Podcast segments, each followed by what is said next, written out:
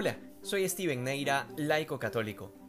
Siempre se ha dicho que María es el personaje oculto de las Escrituras y a la vez es uno de los más presentes, tanto en el Antiguo como en el Nuevo Testamento. Y quisiera iniciar esta pequeña reflexión con un detalle importante.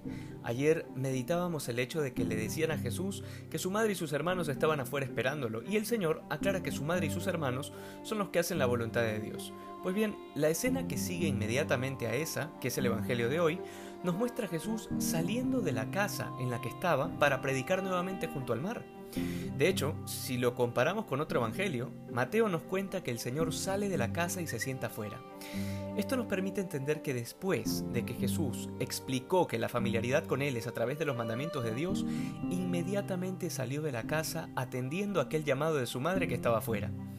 Esta escena también debe recordarnos a las bodas de Caná, cuando María le dice que no hay vino. El Señor pregunta: ¿Qué tengo yo contigo, mujer? Aún no ha llegado mi hora. Sin embargo, inmediatamente hace el milagro. María, al parecer, en varios momentos de la vida del Señor fue ocasión de que Él hiciera ciertos milagros y enseñara cierta doctrina. Nos queda claro, María está presente en la Biblia sin necesidad de hablar.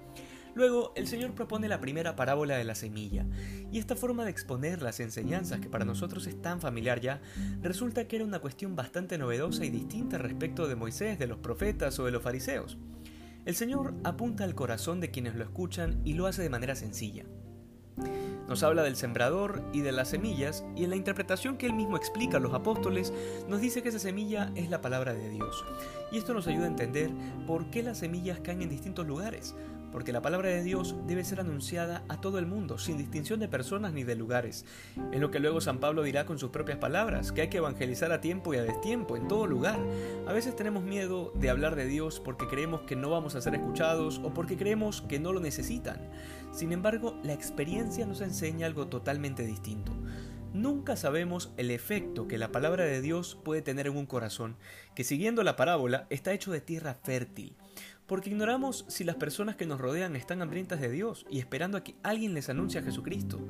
No seamos ingenuos, no nos dejemos llevar por las apariencias, porque la gente que nos rodea puede parecer que es feliz porque sonríe, o que vive en paz porque hace bromas y alegra a todos, pero nuevamente ignoramos la situación interior de las personas que nos rodean.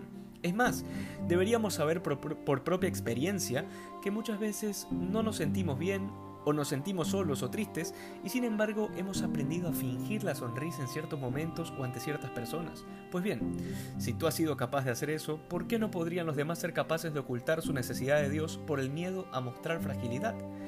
En algún momento alguien sembró la semilla de la palabra en nuestro suelo y es una obligación de la caridad el que ahora seamos nosotros esos sembradores y sin atormentarnos por los frutos, porque nosotros estamos llamados a sembrar.